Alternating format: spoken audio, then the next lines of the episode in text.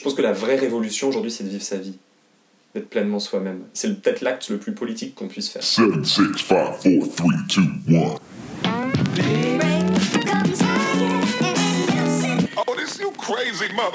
Salut et bienvenue sur Première Ride, un podcast où je vais à la rencontre de personnes inspirées et inspirantes.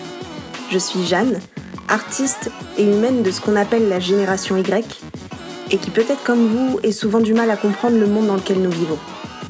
Première Ride est une parenthèse d'échange, de témoignage, de construction et de déconstruction des cases dans lesquelles peut-être nous sommes. Dans cet épisode, je vais à la rencontre de Tata Quinzel, de son vrai nom Dimitri. Un artiste qui s'exerce dans différents contextes, qui nous parle d'amour, d'accomplissement personnel et de sa construction quotidienne qui façonne ses différents métiers. Salut Dim Coucou Ça va Ça va, ouais. Bon, est-ce que tu peux te présenter en quelques mots? Alors, je m'appelle Dimitri, je suis chanteur et acteur, j'habite à Paris.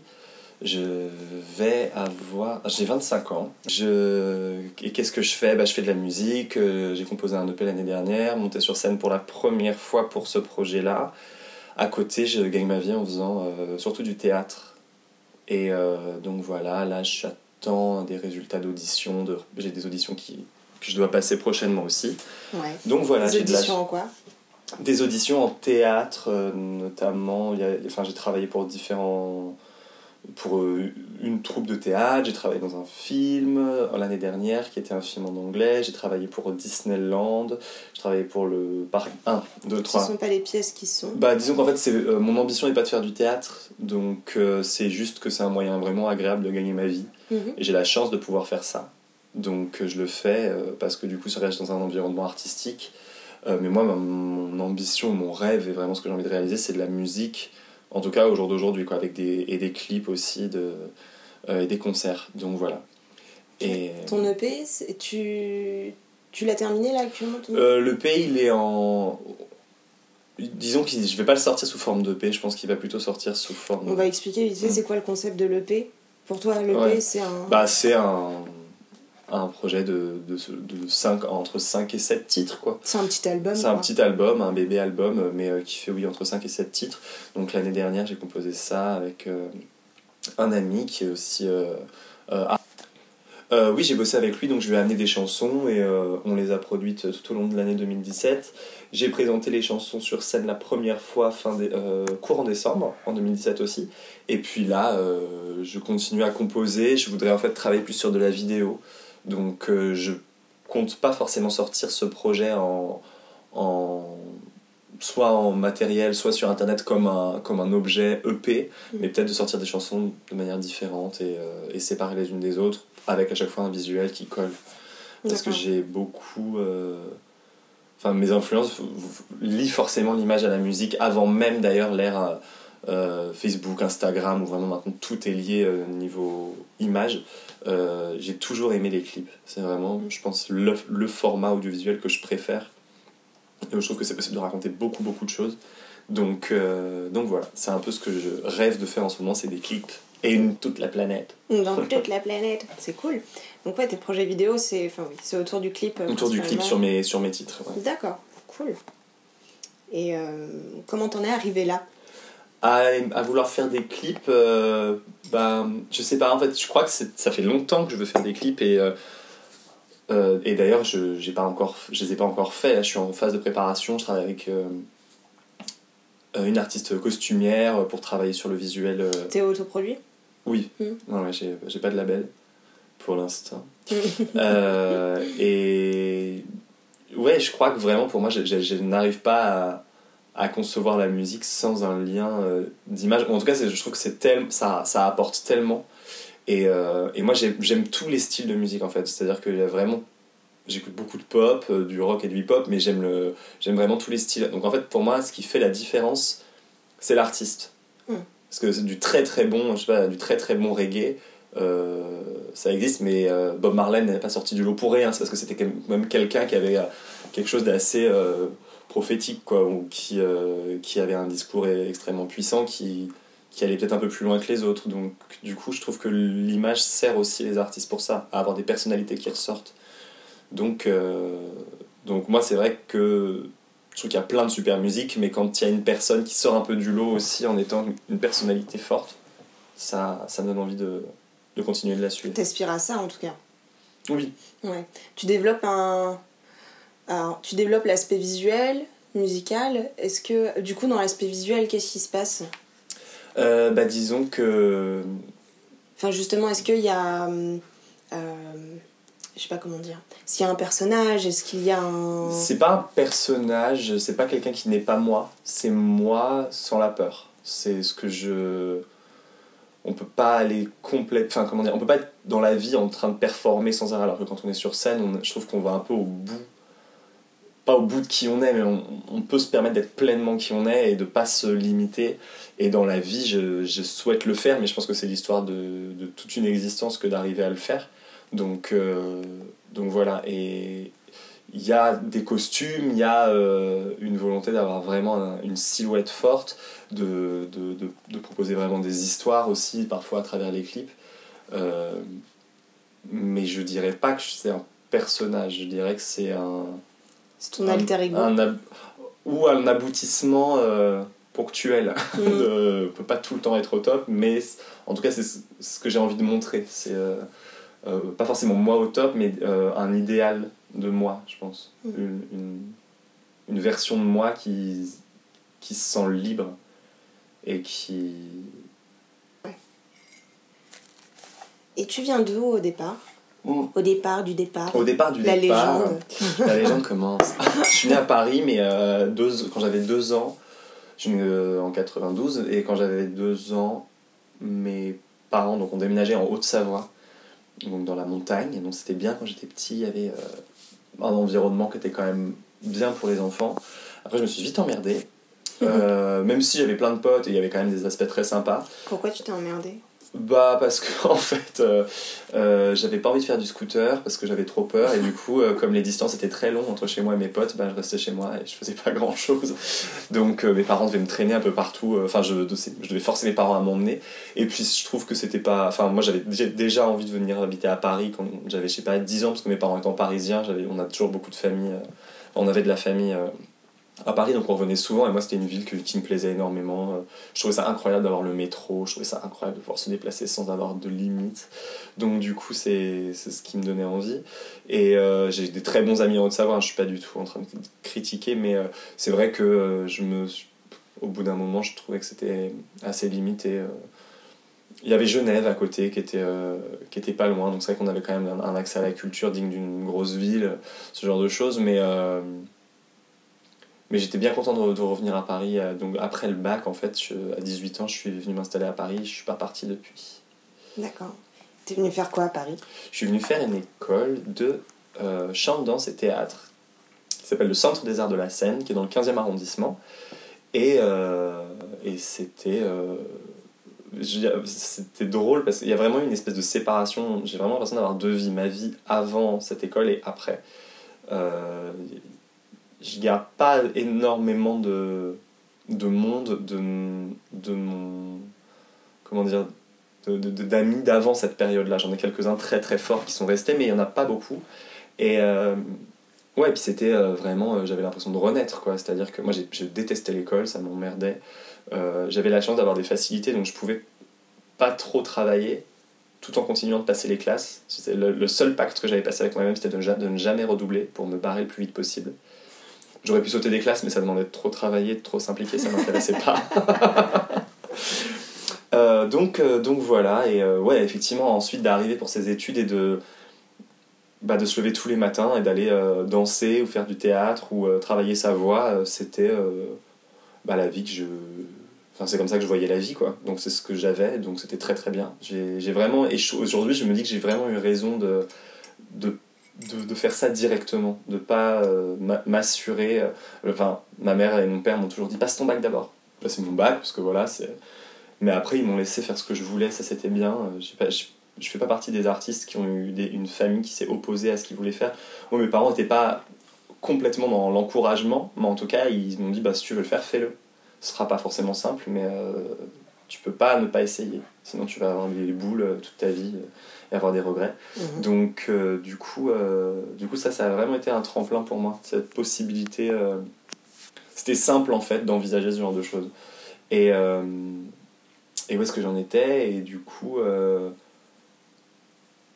je sais- c'est vrai que. Tu as commencé petit? Ouais, vers 8 ans. Et, et donc, oui, après, à, partir de ce moment-là, si tu veux, la majorité de mon temps restait de l'artistique. C'est-à-dire que pendant mes études, j'ai fait de l'artistique. Après, j'ai, bon, pendant mes études, je bossais, j'avais des petits boulots à côté et tout. Après, j'ai bossé pendant un an euh, la nuit dans un hôtel euh, comme veilleur de nuit. C'est une expérience très intéressante, assez euh, particulière, de vivre un an la nuit. Mais ça m'a. C'était d'ailleurs très très intéressant de voir les gens qui vivent à l'envers, de, rester éveillé quand personne ne. Enfin, on a le temps de beaucoup avoir de, de, réflexion sur, euh, sur la vie, sur tout ça. Et puis après, j'ai arrêté de travailler là-bas. Et quelques mois après, j'ai eu mon premier gros contrat euh, dans une, enfin, sur une grosse saison euh, pour Disneyland Paris dans un spectacle qui se jouait dans le parc. Et du coup, euh, ben après ça, j'ai fait que de l'artistique. Avec des périodes, euh, euh, des périodes beaucoup moins actives euh, au niveau financier, parce que bon, je suis devenu intermittent du spectacle, mais par contre, même si j'étais pas sur des contrats, je travaillais sur mes albums, je travaillais sur mes- mon concert ou ce genre de choses, donc j'étais toujours, depuis, j'ai fait que ça, quoi. Et ça, c'est quelque chose dont je suis fier, mais aussi très très satisfait, c'est qu'en fait, assez vite, au final, je constate que j'ai pas trimé pendant des années à essayer de faire mes trucs et tout. Je suis quand même satisfait de pouvoir vivre d'artistique. Ça, c'est quelque chose de très très important pour moi. Et ton rapport avec tes parents maintenant, actuellement Maintenant qu'ils t'ont donné un peu la place à. Enfin, qui t'ont pas encouragé, mais qui t'ont laissé faire? Bah, c'est, euh, ça se passe de mieux en mieux. Enfin, ça, ça- j'ai jamais eu euh, eu des parents. J'ai eu des parents très cool. euh, euh, vraiment qui je pense que j'ai eu des parents assez hors normes d'ailleurs parce que quand j'entends des histoires de certains de mes potes de ce que leurs parents ont pu leur dire ou, ou de euh, de ce que les comment dire euh, des fois les comment les parents peuvent s'opposer au désir des enfants de faire tel tel métier ou d'avoir tel type de vie moi j'ai vraiment eu de la chance j'ai eu des parents extrêmement tolérants. Et aujourd'hui bah c'est ça se passe très bien. Alors des fois je pense que surtout ma mère s'inquiète quant à mon métier parce que c'est vrai que c'est un métier qui est moins euh, enfin qui rend moins stable qui est moins stable qu'un métier plus classique où on est en entreprise ou euh, ou quand on est fonctionnaire ou quand on est euh, docteur ou peu importe. Donc du coup voilà il y a de l'inquiétude mais au final je pense qu'il commence aussi à s'y habituer. Et puis mon père est prof d'art plastique donc et ma mère fait de la musique joue du piano chante donc c'était quand même une famille euh, pas d'artistes professionnels, mais, de, mais en tout cas de gens très sensibles à ça et, qui, et pour qui c'est important. Euh, je, je pense qu'en tout cas, ils, ils reconnaissent que c'est un beau métier. quoi. C'est pas absurde pour eux, euh, ça, quoi. Ils aiment ça. Donc c'est... Est-ce qu'il y a eu des personnes. T'as des grandes des personnalités qui t'ont influencé? Ah oui, beaucoup. Beaucoup? Raconte. Dans les... Dans les personnes vraiment connues, tu veux dire enfin, Connu ou pas, hein, tu vois, Dans- raconte-moi tes déclics. ou, Dans euh, ma vie, il y a eu des gens qui ont été très très importants pour moi, notamment il y a une personne. Euh, en fait, j'étais ado et j'avais euh, des problèmes de dos. J'ai été faire des, des séances de kiné avec une dame qui s'appelle Béatrice et qui est devenue une très très bonne amie que je vois toujours et en fait qui était aussi coach en développement personnel. Et du coup, euh, bah, très jeune, je sais pas, je dirais à partir de mes 12 ans, en fait, on discutait beaucoup beaucoup pendant les séances. Euh, On dépassait toujours des fois d'une heure. euh, elle ne comptait pas la séance d'ailleurs euh, dans, le dépassement. Et on parlait, on parlait, on parlait. Et vraiment, je considère que vraiment, j'ai, oui, j'ai eu un, coach en développement personnel à partir de. ou, une thérapie à partir de 12 ans. Donc, ça, ça a été, je pense, un cadeau, mais tellement énorme parce que ça m'a, ça- m'a permis que mes relations soient tellement plus simples en fait. Euh, même avec mes parents, même si euh, je pense que les relations les plus compliquées c'est peut-être celles avec la famille. Euh, et même si j'ai eu de la chance, c'est vrai qu'on a toujours des, je sais pas, peut-être l'envie de d'être validé, l'envie d'être aimé, l'envie. Et le fait d'avoir eu cette rencontre et d'avoir appris énormément de choses à un jeune âge, c'est vrai que ça, ça, ça simplifie tellement tous mes rapports. C'est très très rare que dans ma vie j'ai des conflits. Mais en quoi ça les simplifie?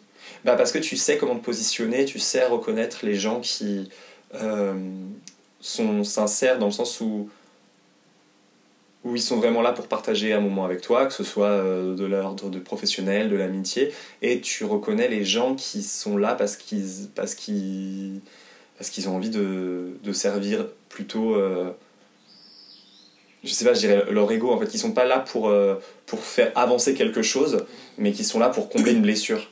Mm. Et, euh, et on apprend énormément de toute façon, on est tous blessés quelque part et on essaie tous de, de je pense de composer avec ça. Et euh, moi, déjà, je pense que ça m'a permis de, de penser mes plaies très jeune. Et de là, aujourd'hui, j'ai évidemment, il y, a des moments d'angoisse, il y a des moments de trouble, mais déjà, c'est très rare. Et je. J'ai l'impression que je peux enfin rencontrer les gens pour de vrai. C'est-à-dire que je rencontre pas les gens pour essayer de de combler un manque chez moi. Je, je commence aujourd'hui, en tout cas après tout le travail que j'ai fait pendant toutes ces années, à pouvoir euh, vraiment rencontrer les gens en m'intéressant à eux, en voulant vraiment savoir ce qu'ils sont, ce qu'ils veulent dans la vie. Euh, et et j'essaie pas de briller euh, à travers mes rencontres, je suis vraiment content juste d'avoir une, une nouvelle personne qui est belle, qui est nouvelle, qui est intéressante. Donc voilà. Est-ce clair? Je ne sais pas, j'ai l'impression de pas être très clair. Donc en fait, ça t'a apporté un, un, un pouvoir d'analyse beaucoup plus, beaucoup plus sain et beaucoup plus précis, peut-être. euh, au pouvoir d'analyse et puis aussi d'analyse sur les autres mais Ouais. aussi sur moi c'est à dire que des fois on va on va faire des choses en pensant que c'est ce qu'on veut Mm. et en fait c'est pas ce qu'on veut c'est euh, On est conditionné. c'est ce qu'on peut ou c'est ce qu'on c'est ce qu'on pense vouloir parce qu'en Mm. fait on, on répond juste à une, à une souffrance à, un- à une espèce de schéma de mais si j'obtiens ça je serai en sécurité. Si j'obtiens le rire de cette personne à ma blague je serai en sécurité parce que je serai aimé parce que cette personne a ri à ma blague. J'obtiendrai euh, euh, une félicitation de telle personne donc euh, je, je, suis, je suis validé. Alors qu'en fait moi dans mon enfin ce que je vis aujourd'hui et les conclusions que j'en tire c'est que je crois que T'en es plus au stade de- d'avoir envie de validation. Je ou besoin fous. de je validation. crois vraiment que là je- j'arrive à un espace dans ma vie où les gens ne peuvent pas me blesser Mm. Euh, parce que parce qu'il s'agit pas d'être aimé il s'agit de faire ce qu'on a à faire et d'ailleurs en général on est aimé voire je pense qu'à chaque fois si tu fais vraiment ce que tu as à faire tu seras aimé Euh, pas forcément par les personnes sur lesquelles tu, tu à qui tu voulais plaire mais parce que ça ça relève de de quelque chose de très égotique, de vouloir être validé par tel type de personne, de vouloir euh, être dans une relation amoureuse avec euh, une personne euh, de tel milieu social, de telle couleur de peau, de telle religion. Je trouve que ça, ça relève pas tellement de la vraie rencontre, ça relève de, des critères de, de ce qu'il faut avoir dans la vie pour être quelqu'un de bien. Et ça, ça m'intéresse pas du tout de... Enfin, disons qu'il y a des critères, certains de ces critères ne me parlent pas du tout et je les relèverai pas et, euh, et ce que les gens pensent ne me, me touche plus aujourd'hui, je crois. Même avec les parents? Avec mes parents, ça commence... C'est un peu moins simple, mais je commence aussi à sentir que je me détache. Mm.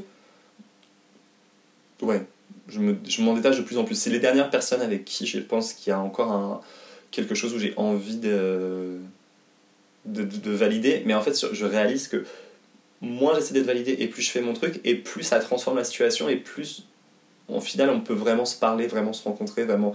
Parce que oui, la rencontre avec. euh, le développement personnel que je fais très jeune fait qu'aujourd'hui, j'ai l'impression que je peux vraiment me pencher sur euh, toutes les choses qui sont importantes pour moi dans la vie et commencer à travailler pour que ces choses-là arrivent. Qu'aussi. euh, aller- à, à faire tomber des barrières euh, internes. Je pense qu'on a tous des, des, des, des murs euh, qu'on fait tomber au fur et à mesure de sa vie. Mhm. Et, et plus le temps avance, là j'ai vraiment l'impression de j'ai de moins en moins de choses à, à protéger, à cacher, euh, à, à, à défendre. Je suis. En fait, j'ai envie limite de, de faire tomber les barrières que j'ai en moi pour vraiment pouvoir éclore et, et, et réaliser le, le plus de choses possible. Quoi. Donc, euh, donc voilà, et c'est vrai que dans l'artistique, on est constamment poussé à, à se poser ce genre de questions pour pouvoir avancer, pour pas être blasé, euh, aussi pour pouvoir euh, continuer à travailler, parce que je pense que ça demande de la fraîcheur, ça demande de- d'être capable, de, notamment en tant qu'acteur, de, de, de, re- de refaire des nouveaux rôles, de, d'aborder le travail d'une manière différente.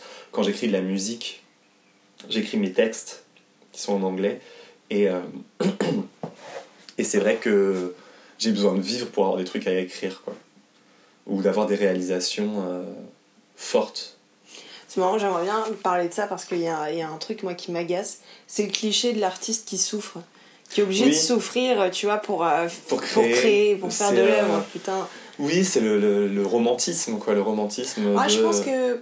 Je sais pas si c'est Peut-être que c'est le, le début de l'enclenchement. Enfin, le début de l'engrenage, tu vois. Enfin, où, non, euh, quand je dis romantisme, c'est que je trouve qu'il y a beaucoup de gens effectivement qui trouvent que c'est romantique, les artistes qui souffrent, qui a un Mm. côté euh, euh, ah c'est beau, euh, il a le spleen, euh, ouais. il, il est mal. Mais effectivement, moi je. alors après, je peux pas dire qu'il n'y a pas eu de souffrance dans ma vie, c'est pas vrai. Je pense que j'ai écrit pas mal de choses qui pouvaient partir de la souffrance, mais au final, les choses qui m'inspirent le plus, c'est quand je me libère de quelque chose. C'est quand justement la souffrance s'en va et là je me dis ah mais c'était ça en fait qu'il fallait que je fasse.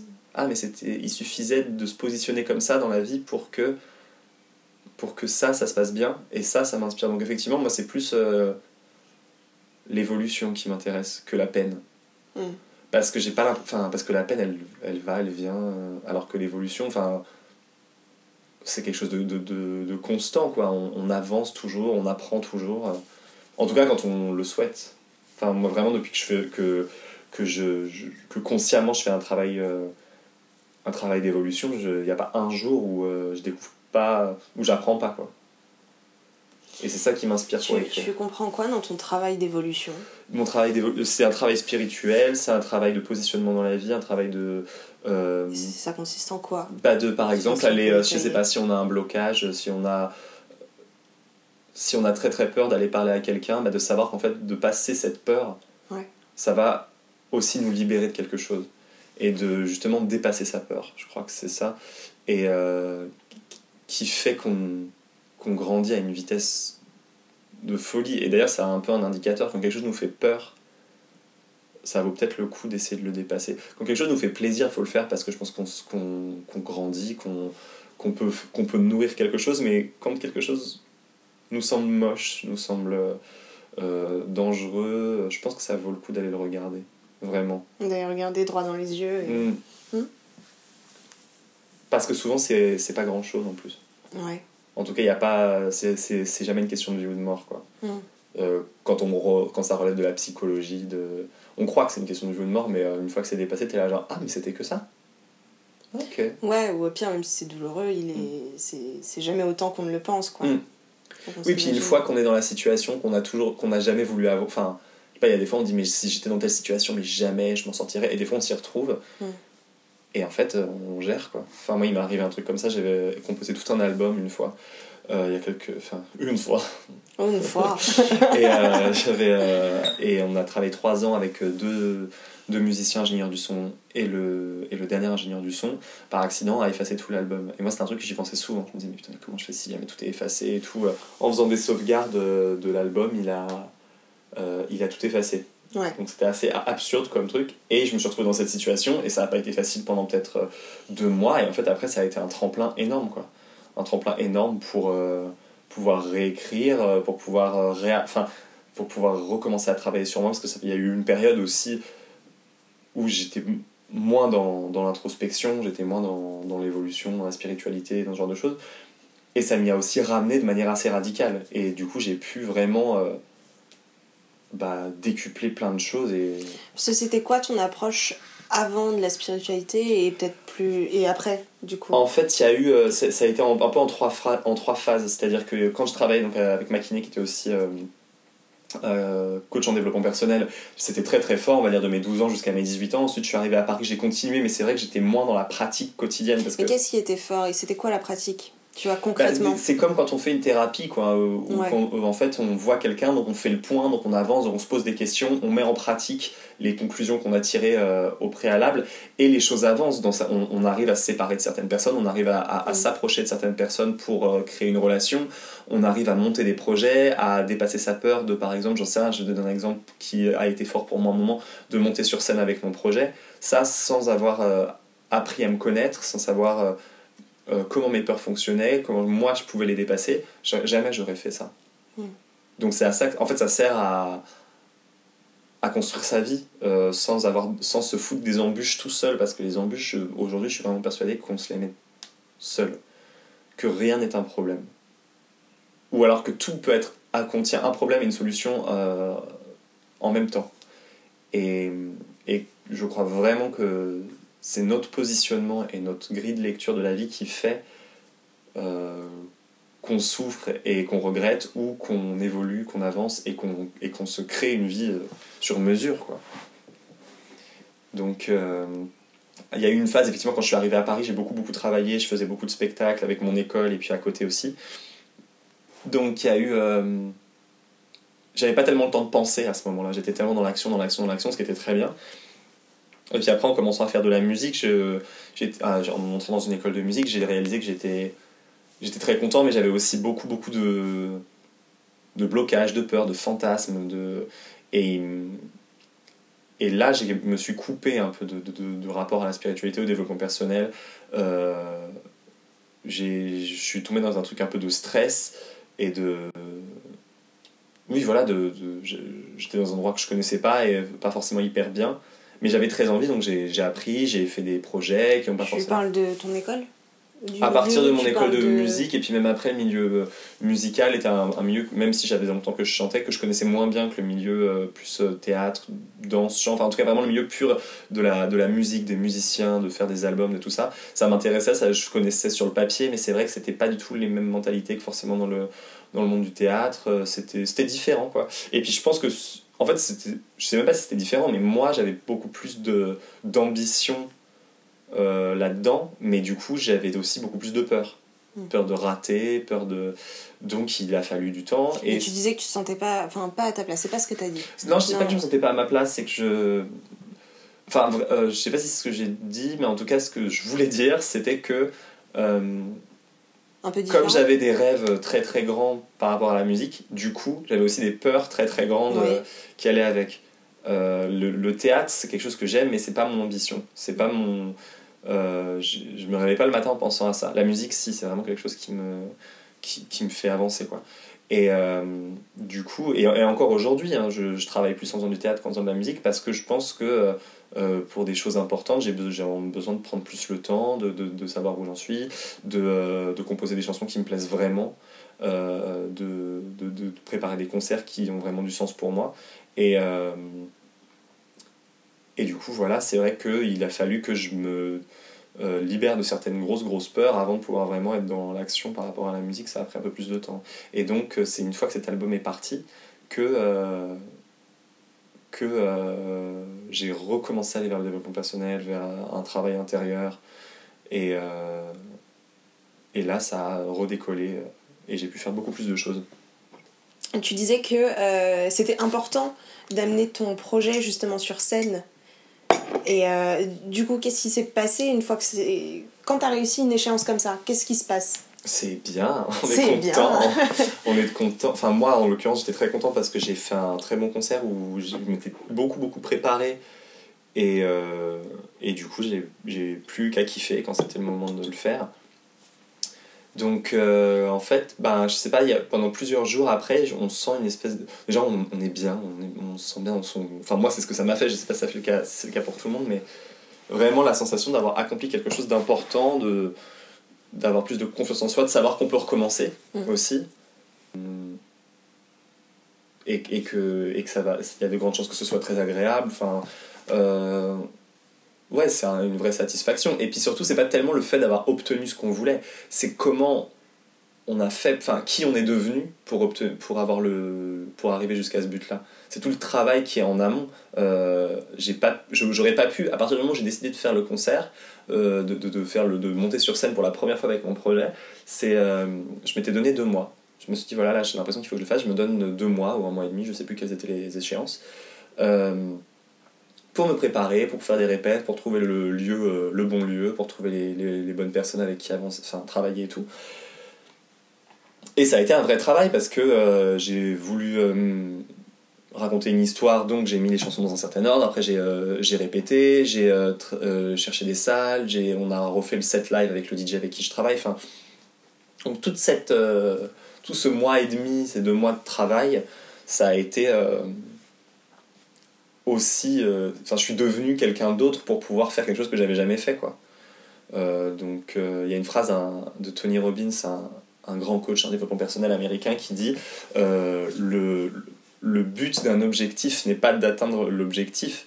L'intérêt, euh, enfin, le but d'un objectif, c'est c'est qui on devient pour Ouais, tout obtenir ce le- qui se passe pendant. tout ce qui se passe pendant. Mm. Et je suis assez d'accord avec ça. Ouais, ouais. Euh, c'est que on- combien de fois on s'est acheté un truc qu'on pensait absolument vouloir et on l'avait, on était content pendant deux jours et puis après on était là, bon d'accord, ok, maintenant je veux euh, le truc mieux, je veux le truc au-dessus, euh, finalement ça me satisfait pas. Donc il n'y a pas de processus dans ces moments-là. Euh, donc je pense vraiment que le processus est euh, la chose la plus importante. Quoi.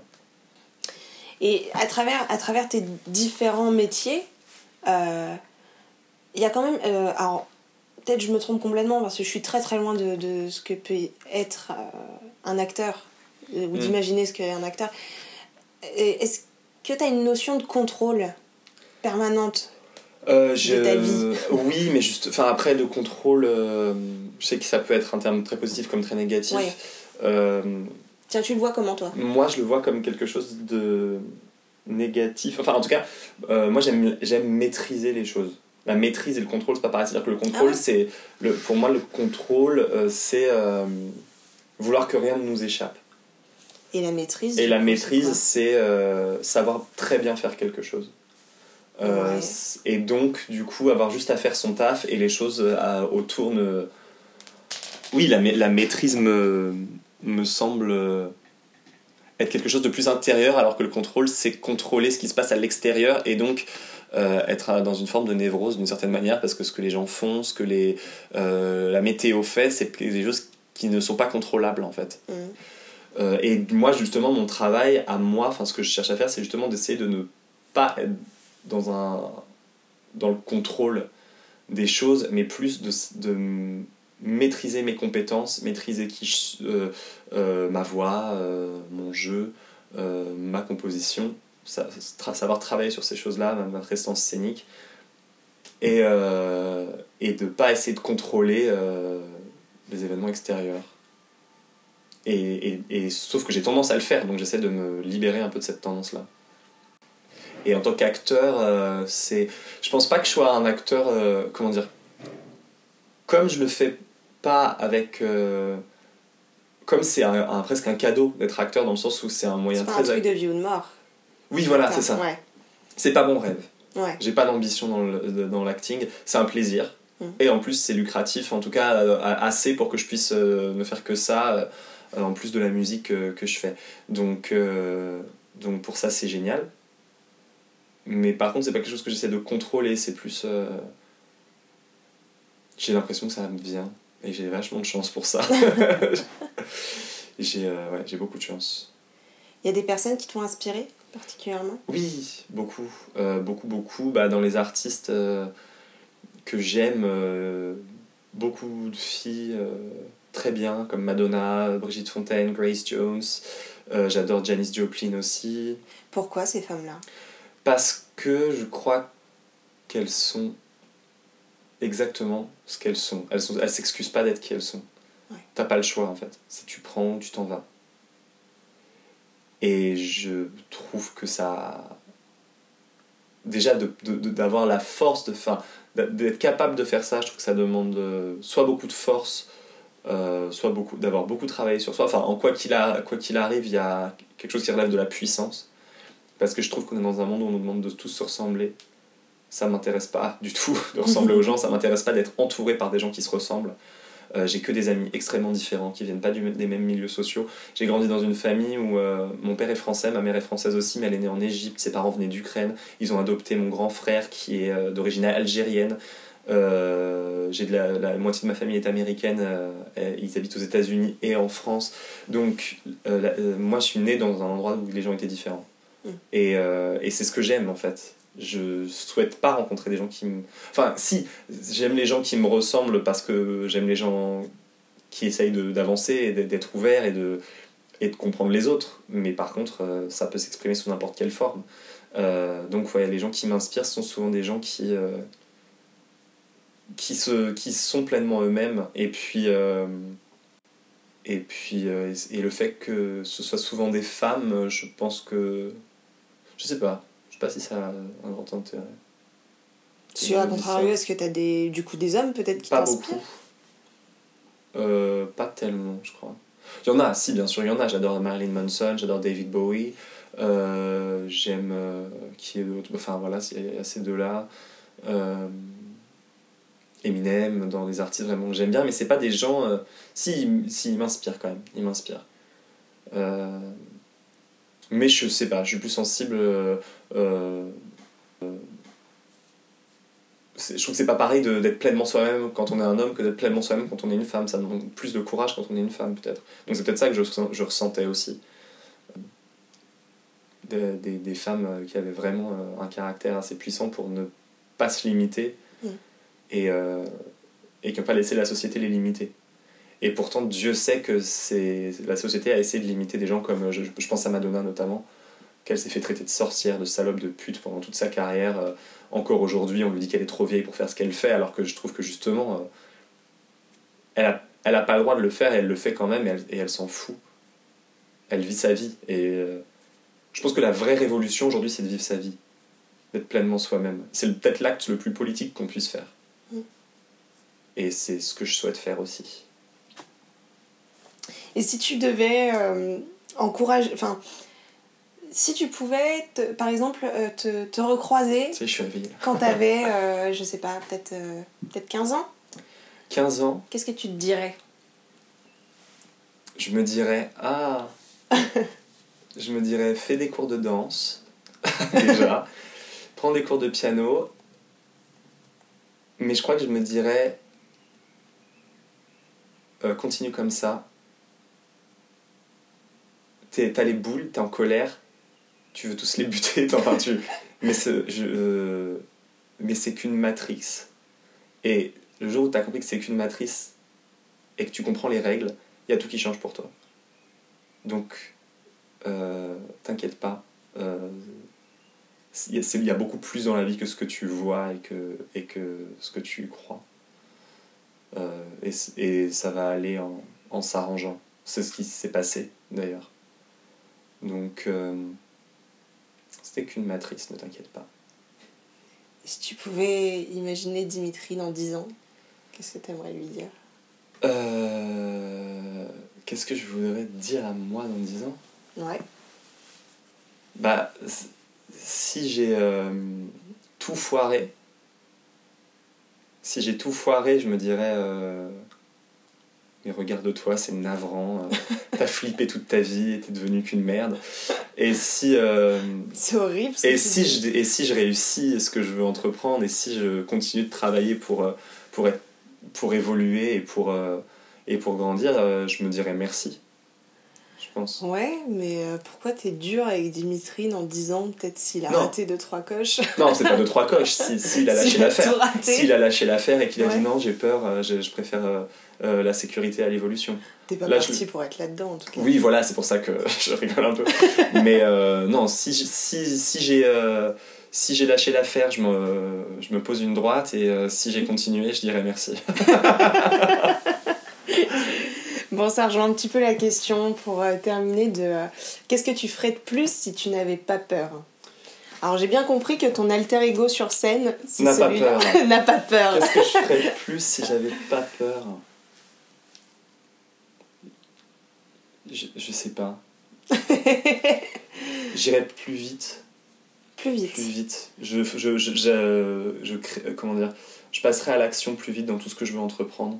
Je, je, je retournerai moins le problème dans tous les sens. Je dirais plus les choses aux gens aussi. Mais qu'est-ce qui t'en empêche là actuellement? Qu'est-ce qui t'empêche déjà de pas faire les choses plus vite par exemple? Parce que euh, avant de vraiment euh, agir, de vraiment passer à l'action, de vraiment passer le coup de fil, de vraiment poster la chanson, de vraiment. euh, euh, je réfléchis avant. Je me dis, ah non, mais attends, est-ce que c'est la bonne solution? Je, je fais. Et c'est quoi ces questions? C'est quoi les questions que tu te poses? C'est ce que. Quelle est la meilleure solution? Quelle est la meilleure façon de faire? Euh, Qui sont des bonnes questions en soi, tu vois, mais, Ouais. mais je sais que j'ai tendance à. Mais elle est meilleure pour qui? Elle est meilleure pour toi Pour ou pour les autres? Pour moi, Ouais. pour moi, quelle est. euh, euh, c'est juste que j'ai tendance à parfois tellement tout triturer dans tous les sens que, que j'agis pas et j'avance pas forcément. Mhm. Si j'avais pas peur, je pense que j'agirais plus. plus régulièrement. J'agis déjà dans ma vie, mais je, je, je, j'avancerai plus vite en agissant plus. Aussi, je parlerai, je dirais plus les choses aux gens, je crois. Des fois, j'ai peur de blesser les gens, donc je vais pas forcément leur dire, alors qu'en fait, c'est euh, idiot de faire ça parce qu'on rend service à personne. Et euh, parfois, l'amour, c'est aussi euh, dire quelque chose à quelqu'un qui ne lui plaira pas ou qui le mettra face à, à une vraie peur. Mais je pense que ça, c'est de l'amour. Et, euh, et j'aime bien l'amour. Donc euh, voilà. Mais ça va, j'ai pas trop peur en fait dans la vie, je crois. Ouais. Je suis assez confiant. Il y a des moments de rechute où, parce que comme tout le monde, on a des angoisses. Enfin, j'ai des angoisses. Et il se passe quoi en ces moments de rechute? Euh, je. Je bouffe. Je, je, je bouffe, euh, je bois. Je, bouffe, dors je plus, bois. je fais la fête. euh, euh, il se passe euh, que j'angoisse, que je suis Ouais. moins serein. Euh, mais euh, ça repart vite. Parce que j'arrive quand même à, me- à me, à me détacher Ouais. de, de mes peurs, à me rappeler que c'est pas moi, mais c'est juste un, fo- un, un fonctionnement euh, de protection, de machin, de trucs. Donc voilà. Mais des fois, ça revient avec fracas, quoi.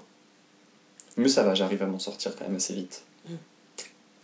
Où est-ce qu'on peut te retrouver Ou suivre tes actualités Euh, sur Facebook, sur Instagram, Tata Quinzel, c'est le nom de mon projet et de, et de mon, Ton alter ego. Mon, oui, mon alter ego, mon personnage qui n'est pas un personnage sur scène. Donc pour l'instant, j'ai pas encore posté euh, de trop de choses, euh, mais je vais sortir un premier titre là, prochainement, Ouais. courant avril, je pense, fin mars, fin mars courant avril.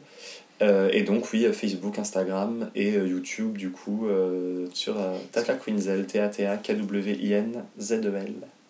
Ok. Bah, je te remercie en tout cas. Merci à toi. Salut Dimitri. Bye. Seven, six, five, four, three, two, one. Oh, this you crazy mother. C'était le deuxième épisode de Première Ride.